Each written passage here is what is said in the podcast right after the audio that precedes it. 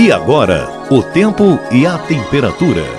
Previsão de tempo com chuva intensa e volumosa em grande parte da região sudeste do país nesta quinta-feira. Destaque para a metade sul de Minas Gerais, Rio de Janeiro, norte de São Paulo e Vale do Paraíba, que tem os maiores acumulados.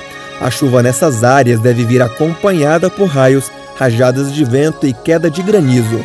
Nas demais áreas da região, tempo com chuva isolada e menos intensa.